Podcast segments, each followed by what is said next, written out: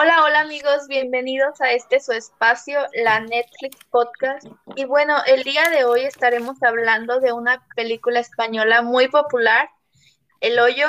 Como siempre nos acompañan nuestros amigos Edna, Diego, saluden. Hola, buen día.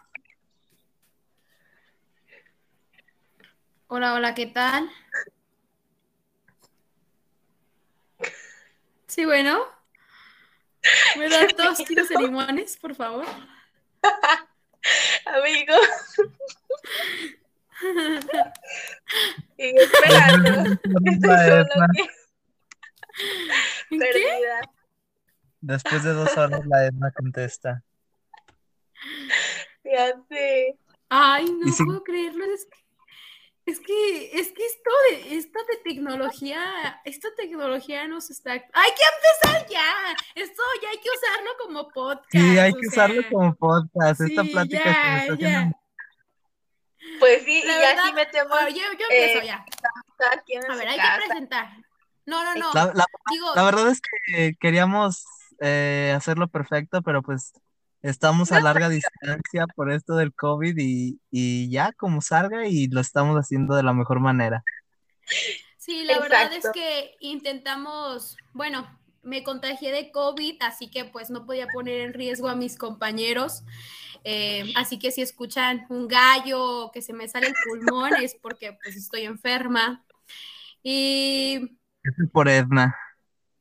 así que lo siento, pero estamos aquí al pendiente de ustedes en su podcast, la Netflix.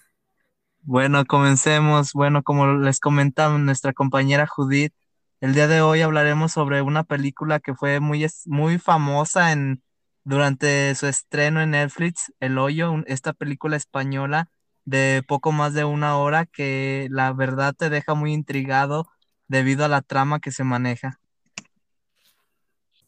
La verdad es que yo hace muchísimo que la vi, yo no gustó muchísimo en el momento, valga la redundancia, este, pero no recuerdo al 100%, así que me van a tener que eh, retroalimentar ustedes. Ah, Les confieso que yo la vi también inmediatamente en cuanto salió en Netflix, la vi hace, pues no sé, hace más de un año yo creo. Y ahorita que dijo Fa- eh, Fanny, vamos a hablar del Sí, hoyo. yo. Y, y ahorita dije, ahorita la veo otra vez. Y de hecho la, ah, voy terminando de verla, la acabo de ver otra vez.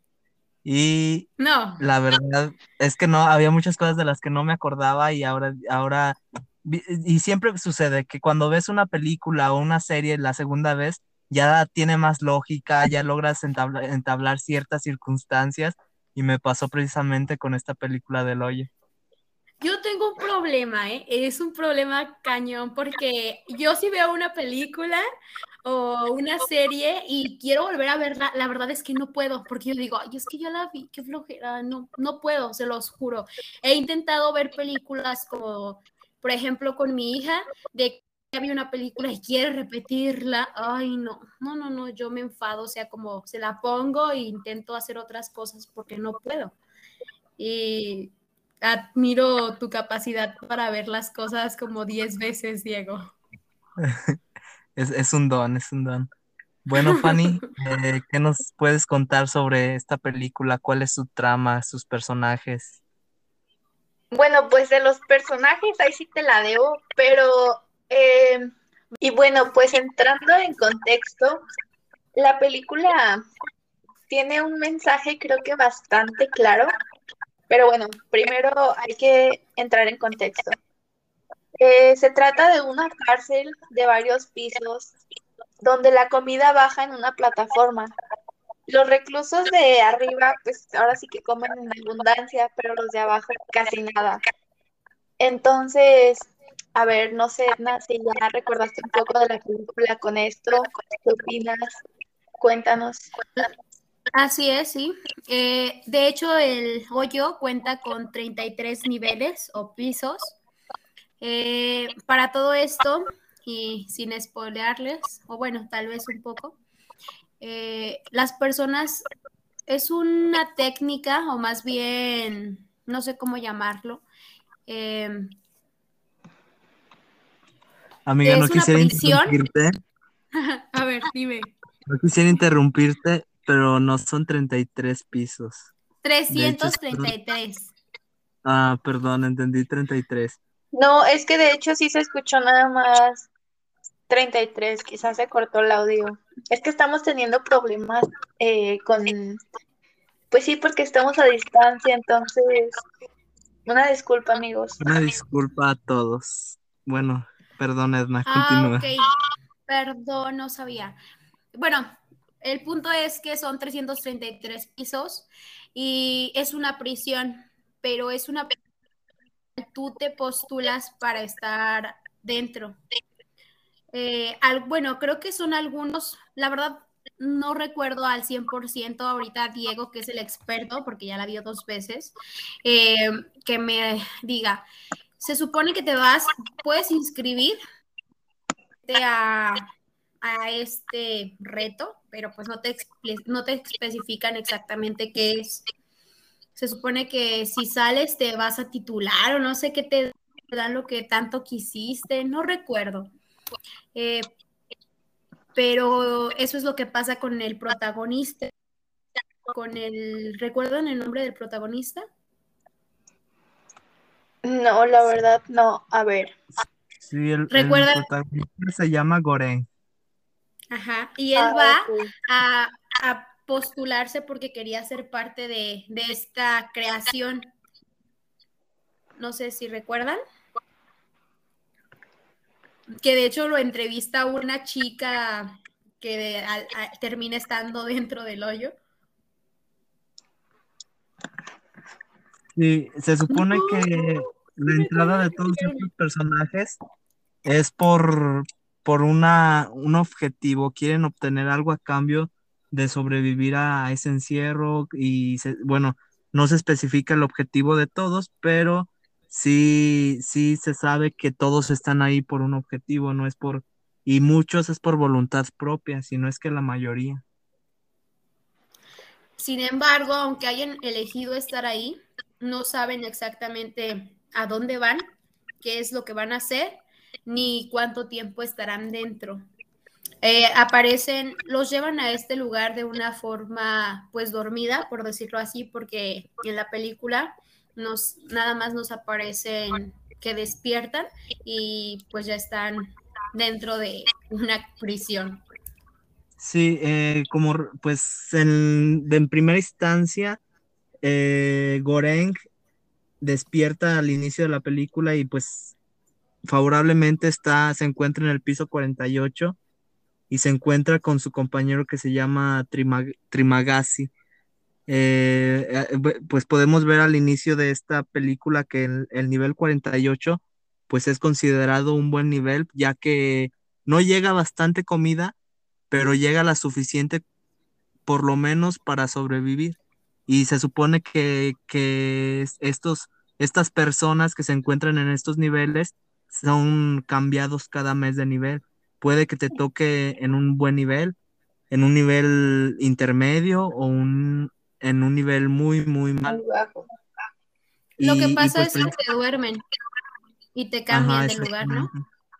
Sí, Sí, exacto. y- Eso sucede. y como primera instancia, pues vemos que eh, Goreng no sabe, no sabía realmente cuál o cuál era el sistema que manejaba este tipo de, de, pues este, este tipo de tratamiento o de, no sé cómo se le podría llamar, no, no sabía cómo se manejaban estas personas y pues cuando despierta realmente despierta sor- sorprendido.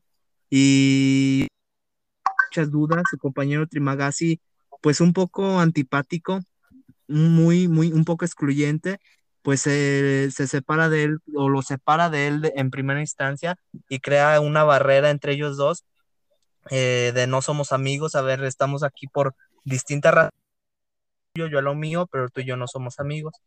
Y come y, vemos que en los primeros días Gorem se, se niega a comer, incluso pues pasa más de la mitad del mes sin comer hasta que el, la, el hambre lo, lo carcome y pues por fin se dé se a comer. Sí, pues imagínate, un mes entero, obviamente, pues ya le empieza mm, a dar hambre. Imagínate el peligro pues de desnutrirte, eh, no, pues la verdad es una realidad bastante aterradora. O sea, se han puesto a pensar el mensaje que va más allá de una película pues en sí.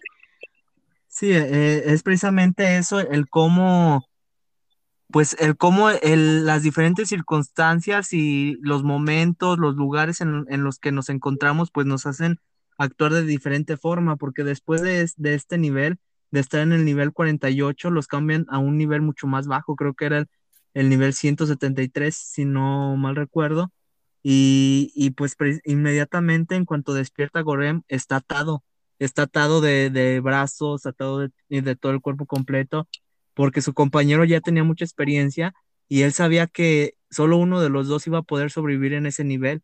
Y pues Goren, siendo una persona más fuerte, más joven, más sana, tenía más posibilidades que su compañero, que era un anciano, más y, pues con varias enfermedades. Y el anciano pues jugó sucio, lo, lo ató antes de que despertara, pues para cuando llegara el momento comérselo parte por parte pero recordemos que hubo una mujer que, lo ayudó ya cuando estaba a punto de, pues de hecho le, cortó una parte de la pierna a su compañero a Goren y esta mujer que bajaba a buscar a su hija cada, cada que la cambiaban de nivel, lo primero que, hacía era asesinar a su compañero y bajaba en la plataforma buscando a la niña. Y lo primero que, que le sorprendió a Goren era que si había niños en, en, en el hoyo era algo para él fue algo oscuro, fue algo realmente grotesco que, que esas personas se prestaran a llevar a niños a, este sistema tan, tan jodido. Así es. De hecho, bueno, algo que no mencionamos fue que eh, se supone que el hoyo em, es, un, es una forma hexagonal. Bueno, ellos no sabían en qué forma estaba, pero pensaban, pensaban que era de forma hexagonal. Al principio pensaban que era circular, porque pues solamente sabían que la comida era de arriba hacia abajo, como lo hemos estado mencionando. El piso número eh, recibía más comida, el, el piso 333 recibía menos, como ya se dijo. Pues prácticamente nada. Así es. Eh, lo que les iba llegando y había que la comida para que al piso que, que seguía les llegara en condiciones buenas. Y precisamente hoyo para que les cayera los de abajo. Eso que mencionas, ahorita lo vamos a... No, no te preocupes. Eso que mencionas, Edna, ahorita de hecho vamos a hablar en la sociedad, cómo se refleja este tipo de acciones. ¿Qué vas a mencionar, Fanny? Mm, sí, pues eso precisamente eh, que se ven, pues ahora sí que escenas bastante, ay, no sé cómo llamarlas, pero me parecen muy feas, la verdad. Eh, y es que en realidad pensamos, bueno, una película eh, nada más exageran las cosas, pero en realidad no. Creo que incluso en la vida real pasan cosas mucho más feas y que pues no se pasan desapercibidas en nuestros ojos, o no sé ustedes si lo piensen de esa manera. De hecho, yo creo que esta película está basada en el capitalismo o se refleja de una forma del, del capitalismo y consumismo, ya que pues los de arriba consumen vorazmente mientras que los de abajo se quedan solo con las obras. Sí, precisamente creo que, que este, esta película trata de mostrar la división tan radical y tan evidente que existe en la población, esa división por niveles, que cuando en cuanto más, en cuanto más división hay en un sistema, menos posibilidades tenemos de, reclamar a los de arriba lo que le pertenecen a todos. Es decir, vemos que los de arriba, eh, eh, lo que mencionas en este consumismo excesivo, los de arriba atacaban toda la comida y es lo que pasa en la sociedad, los de arriba atacan toda la riqueza y cuando, cuando llega ese, ese nivel hacia los demás, a los niveles más bajos, pues realidad no, en realidad no les llegaba nada y era, para estas personas era estar atadas de mano porque estaban encerrados en esa cárcel y de qué manera iban a, conseguir, a conseguir comida, pues más que con sus compañeros. Entonces es este, ¿a dónde orilla este tipo de sistemas a las personas? Así pues, es, además de que... Perdón, perdón, Fanny, sigue. No, continúa, no te preocupes. Sigue, Fanny. Ay. Bueno, yo iba a decir que además se, plantean pues costumbres como el regreso del canibalismo y pues otras prácticas aparentemente primitivas, porque así como dijo Diego, eh, vuelven actitudes o acciones de los seres humanos que pensamos que ya habíamos trabajado en ellas, pero que si nos ponen en una situación de riesgo, siempre vamos a ver por nuestras propias necesidades antes de que nuestros principios. Entonces, yo creo que sí deja un mensaje bastante fuerte y, al mismo tiempo real. Y sabes también algo que me sorprendió de esta película, es, eso que mencionas, es precisamente esos valores, porque todos, absolutamente todos los que estaban en, cada nivel, sabían que este mes estaban, por ejemplo, en un nivel bueno, pero no sabían en dónde iban a estar el próximo mes y quizás iban a estar en un nivel pésimo, pero eso no, no, los, no les impidía actuar de la manera en la que actuaban abrazados, eh, orinando en la comida, eh, haciendo, escupiendo la comida, o sea, eh, sabiendo que iban a cambiar el próximo mes quizás a un nivel más bajo no les importaba. Entonces, ¿es, este realmente nos importan los de abajo cuando estamos arriba o, solo cuando estamos abajo nos importa cambiar eso? Entonces... Pues sí, es que básicamente eh, esta película ahora sí que fue pues producida para representar todas estas desigualdades sociales de nuestro sistema y ahora sí que todo lo que esto conlleva, ¿no? Creo que es muy evidente em, esto de la pirámide, no sé si lo podría llamar así, donde los que están en un, pues ahora sí en un nivel más alto, acaparan pues todos esos recursos y quienes están por debajo pues van recibiendo las obras. Entonces, pues es como lo dice Diego, básicamente cómo nos comportamos ante cada nivel, por así decirlo. Y lo peor de todo es que, o sea, si hablamos de clases, si hablamos de edades, este, pues en esta película nos muestran de todo. Y leyendo y buscando información sobre eh, los guiones y todo esto, encontré el significado que tiene la niña ya que al inicio nuestro compañero Diego mencionaba que se le hacía impactante que una niña estuviera ahí, pero el por qué se encuentra una niña en la película, este, pues es asombroso. Según esto, es el único ser inocente de la cárcel y solo ella puede ascender hasta el nivel cero como símbolo de cambio y de la resistencia de la sociedad. Su descenso en la prisión sería una representación del infierno, muy similar a la de la protagonista de la Divina Comedia. ¿Alguien ha leído ese libro? Es de Dante Alighieri. Bueno, pues yo la verdad no. Pues habla sobre los niveles, e, es bueno, te lo recomiendo. Habla sobre los niveles para llegar al cielo o al infierno, que son siete pisos, al purgatorio, o este, que él bueno, atraviesas el purgatorio y el cómo vas atravesando piso por piso, o sea, es buenísimo. Y entonces leí que esta película se basa en este libro, en algunos, en algunas de las de sus tramas se basa en este libro.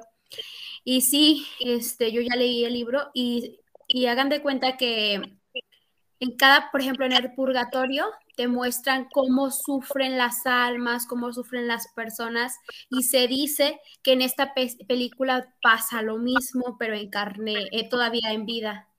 Aunque, bueno, aunque también tiene un, un aspecto muy radical cuando nos encontramos que en cada celda, bueno, como ya vieron, en cada celda tiene diferentes ah, formas de dañar al, al, cuerpo, por ejemplo, si, te, si solamente tienes un minuto para comer todo lo que puedas y si te quedas con algo de la, de la ¿cómo se llama? La báscula que baja, el arnés. ¿Cómo? Perdón, decía que son 10 minutos, ¿no? Ah, son 10 minutos. Me parece que sí. bueno, igual ahorita reviso el dato y ya les confirmo. Ok. Pero se supone que son el tiempo que te dejan si te quedas, por ejemplo, que te quedas una manzana, eh, la celda en la que te encuentres empieza o a quitar oxígeno o a arrojar alguna sustancia y, y se supone que en cada celda es lo mismo. Y al final pues descubren que esta celda para poder salir de ahí solamente es una vez en cierto las celdas se, las celdas se acomodan y todo eso. A ver, Diego, ilumíname. ¿Para salir de dónde? Para, para que ellos puedan salir de prisión es cuando el protagonista para hace un equipo, ¿no? ¿Recuerdas? Eh, cuando está, suben, lo suben al nivel 6, que es cuando despierta en el nivel 6 y despierta con su compañero, ¿a eso te refieres? Creo que sí. Eh, algo, leí una, un análisis y la verdad me impactó mucho ese análisis de que recordemos que el protagonista Goren, desde que despertó en la celda en el nivel 48, en cuanto despertó y vio el sistema y descubrió cómo se manejaban las cosas, trató de, hacer, de cambiar las cosas. Les hablaba a los de arriba, sin embargo no lo escuchaban y los de abajo tampoco lo escuchaban. Y vemos que los de abajo solo escuchaban cuando los amenazaban con envenenar su comida o con orinar en su comida.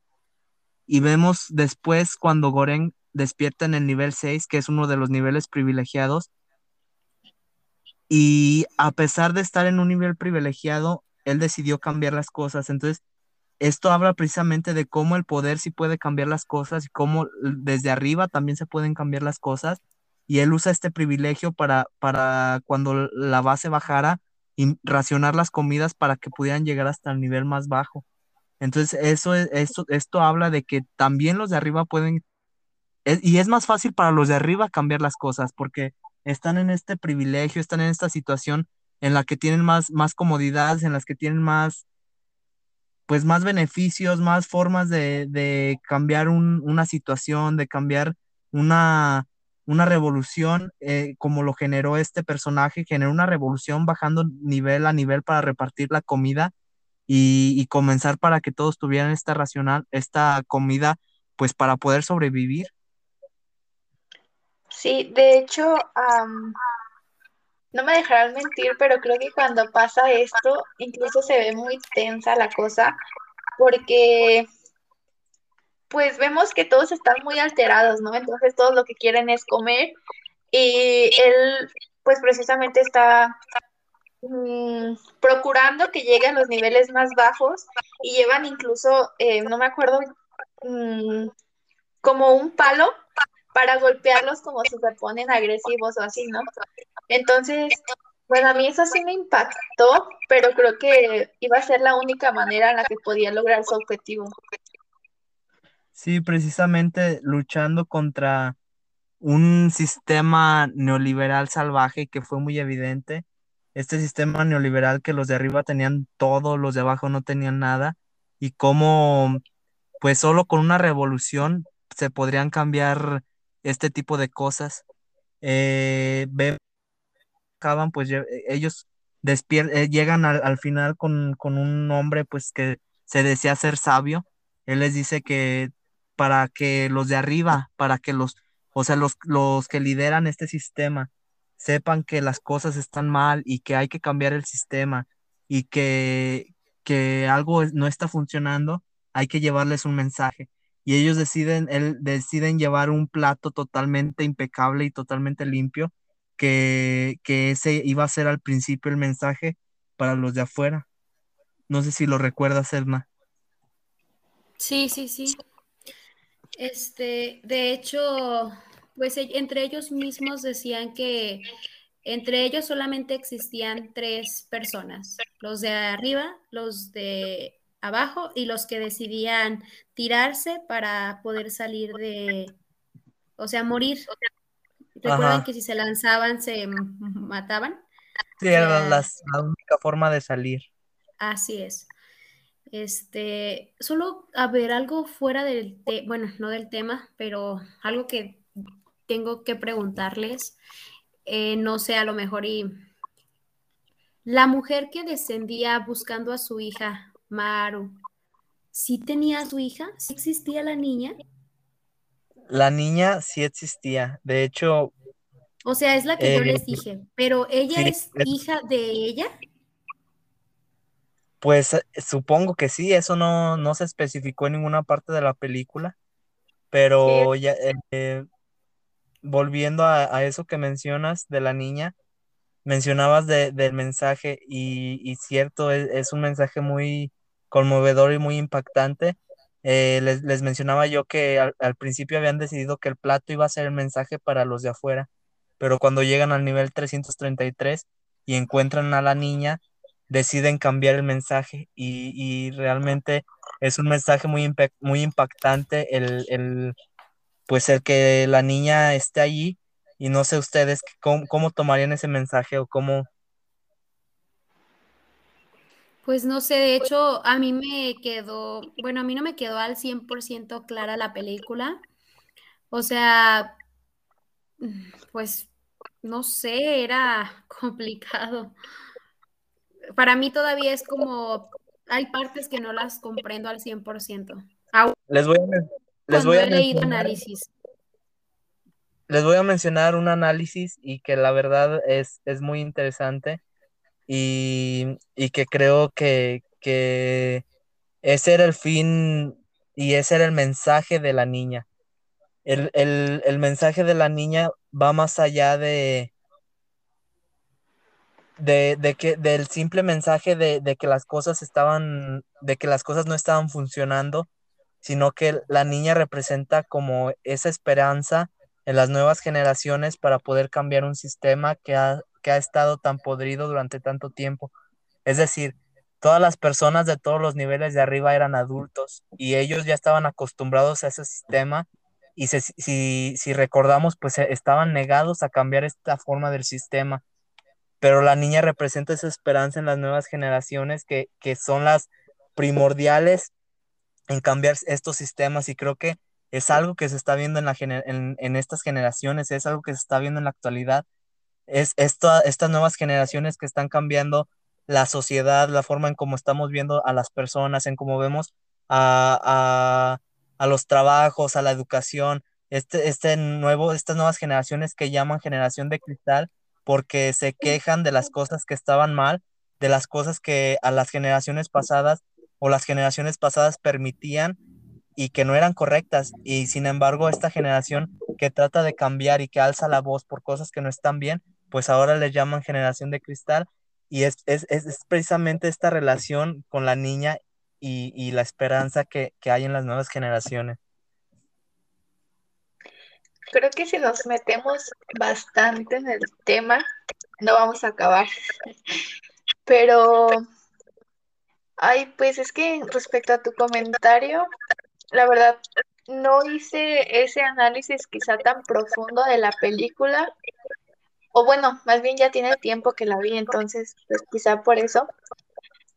Pero, bueno, como lo comentas, esto de las personas mayores creo que sí son muy conservadoras, o sea, no es ningún secreto, todos en nuestra familia tenemos, a, pues este tipo de, de personas, valga la redundancia, mm, que se niegan ahora sí que a, a renovar, no sé, sus pensamientos, su vida, y también en esto, la generación de, cristal, pues creo que hay varias opiniones, ¿no?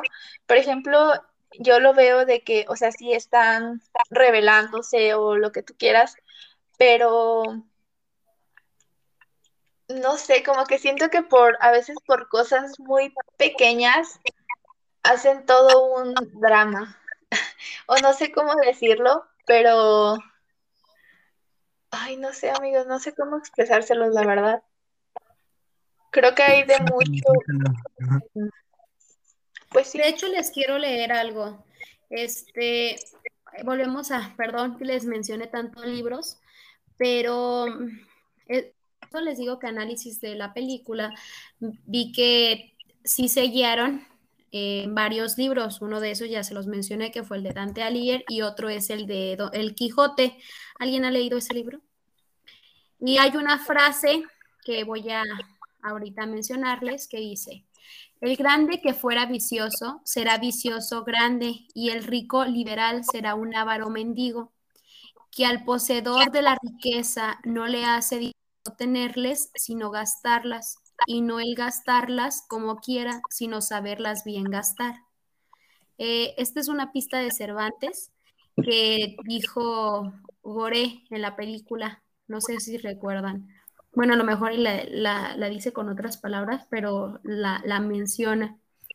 ¿Y qué nos quiere decir? O sea, nos habla de la administración. La administración en la sociedad, nosotros todo el tiempo nos estamos quejando del gobierno, nos estamos quejando de cómo es la sociedad, pero no, más bien no nos damos cuenta que en realidad no es la administración, somos los seres, los seres humanos los que tomamos las decisiones de cómo está nuestra sociedad, de cómo vivimos, de lo que hacemos y es meramente eso. O sea, en realidad el mensaje, como ya lo dijiste tú, es una mm, panacota, como dicen ellos. Eh, no es lo mejor que siempre va a haber diferentes puntos de vista y siempre va a haber diferentes eh, personas a donde quiera que tú vayas. Pero si se fijaban, eh, si las personas del piso de Amero arriba, como Garo quiso decirles, es que comen, coman únicamente lo que necesitan para que a los pisos de abajo les llegue exactamente, pues, o sea, comida, o sea, todos hubieran estado viviendo bien. Y eso era lo que quería comprobar. Eh, era un experimento, como quien dice. El estar ahí dentro fue un experimento para todas las personas que intentaron, que, perdón, que quisieron incorporarse, porque si recuerdan, a todos los, todos los alimentos que se, que se les daban eran alimentos que estaban sigilosamente preparados. No sé si recuerdan que los probaban y que si un alimento estaba mal hecho, o sea, los regañaban, regañaban a los cocineros y todo lo que se usaba para preparar los alimentos tenía que estar en perfectas condiciones. ¿Eso qué quiere decir? Que la administración de, de este, del hoyo, como quien dice, era buena, o sea, querían ver hasta dónde llegaban eh, los seres humanos, porque si se fijaron, y como ya lo dije antes, había personas de todo tipo, desde ancianos hasta Garoy, que era una persona estudiada, no recuerdo qué licenciatura tenía o qué era, la verdad, escritor me parece, pero nadie, nadie entraba en razón, o sea, y creo que fue como Ahora yo quiero hacerles una pregunta a ustedes. Si, ustedes hubieran aparecido en el hoyo o estuvieran en el hoyo, por decirlo así, ¿cómo reaccionarían? ¿O cómo se imaginan que actuarían, qué pensarían? Primero hablemos desde el ángulo de la película que háblenme como si de verdad estuvieran en una película y aparecen y todo ese rollo. O sea, bueno, es que la verdad, si despiertas, Fanny, ¿qué harías si despiertas y estás en una prisión donde no sabes si un día te van a comer, otro día te van a matar, otro día, no sé, no. A ver, platíquenme. Bueno, es que mira, aquí hay dos puntos. Si estuviese en la película, creo que estaría bastante tranquila porque estoy actuando. Pero vamos a la vida real la verdad es que no te sabría este, pues decir a ciencia cierta, porque lo vemos desde una perspectiva cuando no estamos ahí, pero en el momento pues todo cambia, ¿no? Yo ahorita te podría decir que, por ejemplo, si estoy en un nivel alto, obviamente, eh, perdón, obviamente trataría de comer ahora sí que lo necesario para que a los demás les llegue mm, pues lo suficiente para sobrevivir pero en cambio, eh, si estuviese en un nivel más bajo, pues no sabría cómo controlar a los demás para que pensaran en uno. Entonces, ay, no sé, es una pregunta bastante difícil, ¿eh?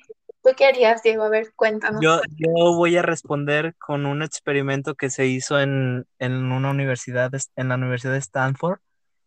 ¿En, ¿en qué consistía el, el experimento? Pues dividieron a los estudiantes en dos grupos. Eh, un grupo era que eran designados como la gente buena, que eran los policías, y otro grupo era designado como, como papel de presos. Entonces se les acondicionaron los sótanos de la universidad como una cárcel y les hicieron interpretar ciertos roles a los que, dependiendo de, de lo que les había tocado. ¿Sí me escuchas, verdad, Fanny? Sí, claro. Entonces, de estas personas, eh, en ciertas situaciones, de acuerdo a los roles que les asignaron, empezaron a actuar tan específicamente y tan deshumanizadamente que pararon el experimento. Entonces, precisamente con esto te quiero responder. No sabemos las circunstancias. Ahora estamos en una circunstancia, creo que y yo digo, yo te podría decir, yo jamás actuaría de la forma que en, en, que me podría comer a mi compañero o en la que no racionaría la comida para los demás, pero porque no estoy en esa circunstancia, porque no estoy en esa condición, porque ahora estoy en un privilegio y en una comodidad, por eso no lo pienso. Pero si llegara Exacto. a ser, creo que la supervivencia me ganaría y, y, y en realidad esto es lo que, de lo que trata de hablar la película. No se trata de gente buena o gente mala, o sea, la mayoría que entró allí entró por decisión, sino gente buena en condiciones malas que los orillan a hacer cosas malas y gente mala en condiciones malas que los orillan a hacer cosas malas. Creo que este es el mensaje de la película y con esto, con esto respondo. Y bueno, pues creo que con esto es suficiente, ya no podemos decir más, creo que todo está muy claro. Aunque claro, es como todo, ¿no? cada quien va a sacar sus propias conclusiones. Yo no te puedo decir algo y tú me lo vas a creer, obviamente, ¿no? Te escucho, lo analizo y yo saco mis conclusiones, yo me quedo con lo que yo considere. Y bueno, pues, sin más, um, queremos despedirnos. Y como última parte, pues totalmente recomendada la película, véanla, analícenla desde su punto de privilegio y analícenla, qué harían si, si estuvieran en ese tipo de circunstancias. Y pues sin más preámbulo, nos despedimos y nos vemos en el próximo podcast. Muchas gracias.